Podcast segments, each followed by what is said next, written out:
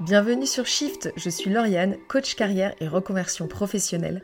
Dans ce podcast, je te partage des conseils, des astuces, des exercices et des témoignages pour passer la seconde dans ton changement de carrière sans perdre la tête. Si tu veux aller plus loin, je t'invite à découvrir mon programme d'accompagnement North Star afin de définir ensemble ta prochaine aventure professionnelle. En attendant, c'est parti pour un nouvel épisode. Hello, comment ça va? J'ai eu la question par une amie récemment elle veut changer de métier, elle a une idée, elle a réfléchi à son projet et elle a commencé certaines actions, une formation, un business plan, parler à des experts, etc. Et ça commence un peu à prendre forme dans sa tête. Mais sa question c'est comment savoir si mon projet est suffisamment mûri, réfléchi et qu'il est temps de se jeter à l'eau? Effectivement, sur quels critères s'appuyer pour te sentir suffisamment confiant avant de lancer ta reconversion? Je vais te lister juste après quelques étapes de validation. Attention cependant, ça ne veut pas dire que tu n'auras pas d'autres peurs qui te bloqueront, mais tu auras au moins des checkpoints concrets sur lesquels t'appuyer pour valider ton projet. En 1, la clarté de ton objectif. Assure-toi d'avoir une compréhension claire de ce que tu veux accomplir avec ta reconversion. Identifie tes objectifs professionnels à court terme et à long terme. Il faut que tu sois capable de les expliquer en une seule phrase. Ensuite, est-ce que tu as fait une recherche approfondie? Est-ce que tu as compris le nouveau domaine ou l'industrie que tu envisages d'explorer? Est-ce que tu as compris les tendances, les opportunités, les défis? Est-ce que tu as interviewé des gens qui travaillent dans ce métier? Troisièmement, la formation et les compétences.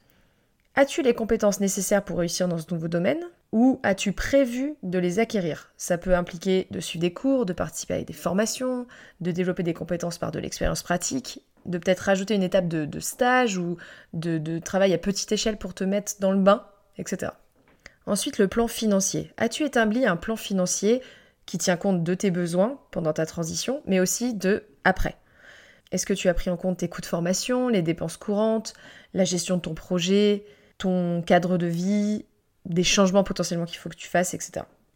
Comment est ton réseau? As-tu commencé à élargir ton réseau professionnel dans le nouveau domaine? Est-ce que tu as travaillé un peu ton réseautage pour découvrir des opportunités, obtenir des conseils? Est-ce que tu disposes d'un plan d'action détaillé qui indique tes étapes à suivre pour atteindre tes objectifs de reconversion? Avoir un plan structuré, ça n'a pas besoin d'être un truc ultra ultra précis, mais ça te donne un sentiment de contrôle et ça te permet de garder une direction claire. Comment te sens-tu? Te sens-tu confiant dans tes compétences et ta capacité à réussir cette nouvelle voie? Te sens-tu prêt à t'adapter aux défis imprévus, à réagir aux obstacles, à t'engager sur du long terme? As-tu un plan B? C'est-à-dire as-tu envisagé un plan de secours au cas où les choses ne se passeraient pas comme prévu dans ta reconversion? Euh, L'avantage de faire ça, c'est que ça évite la peur de l'échec ou la peur du revers. Et enfin, as-tu le soutien de ta famille et de tes proches dans ta démarche? Alors, c'est pas nécessaire d'avoir le soutien de tes proches pour tes démarches, mais ça permet d'aider à maintenir ta motivation et à te rassurer dans le chemin. Donc, si je récapitule, est-ce que tu as un objectif? Est-ce que tu as fait des recherches? Est-ce que tu as aborder la question des compétences. Est-ce que tu as abordé la question financière, la question du réseau? Est-ce que tu as un plan d'action? Est-ce que tu te sens bien personnellement?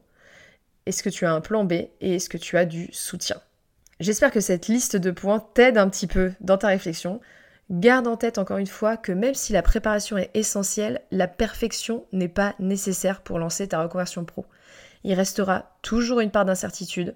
Et le plus important c'est d'être prêt à tenter, à apprendre et à t'adapter au fur et à mesure de tes avancées. Ta première idée ne sera peut-être pas ton arrivée finale, mais c'est ok avec ça. Si tu as une vision claire de ton objectif et que tu te sens globalement préparé, tu es sur la bonne voie et il n'y a plus qu'à te lancer. C'est tout pour aujourd'hui, j'espère que cet épisode t'a plu, merci beaucoup de m'avoir écouté.